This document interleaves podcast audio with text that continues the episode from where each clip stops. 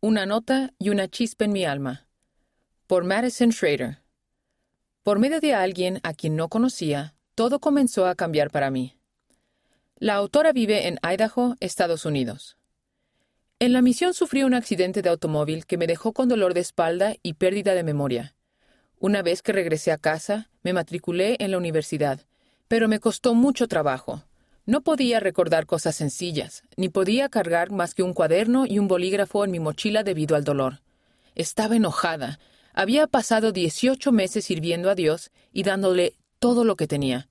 ¿Por qué no me sanaba? ¿Dónde estaba Él? A medida que el dolor intenso continuaba, comencé a sentir que no podía recurrir a Dios.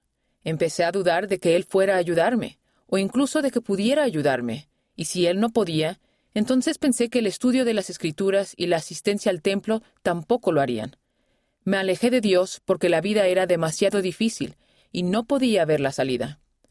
En un día particularmente difícil, había reprobado otro examen después de estudiar muchas horas, y el dolor de espalda era peor que nunca. Me fui afuera, me senté y lloré. Unos minutos más tarde, una chica se me acercó y sonrió. Me dio una nota que decía, Así que, no os afanéis por el día de mañana, porque el día de mañana traerá su propio afán. Nuestro Padre Celestial está pendiente de ti. Le pedí que lo esté.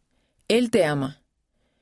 El Espíritu se derramó sobre mí. Hacía mucho tiempo que no sentía el amor de Dios por mí, pero la chica que me entregó la nota avivó sentimientos en mi alma. Me transportó al momento en que comencé a tener fe y me recordó muchas experiencias del pasado que había tenido con el Espíritu. Comencé a acudir con más frecuencia al Padre Celestial en oración.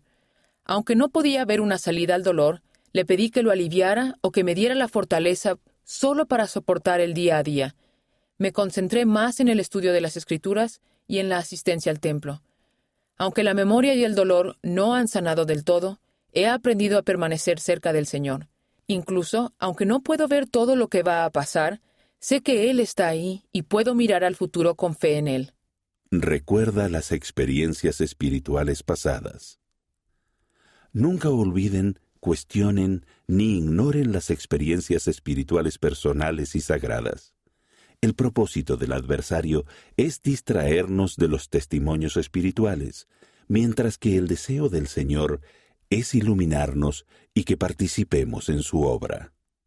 Elder Ronald A. Rasman, del Quórum de los Doce Apóstoles, para que no te olvides. Liaona, noviembre de 2016, página 115.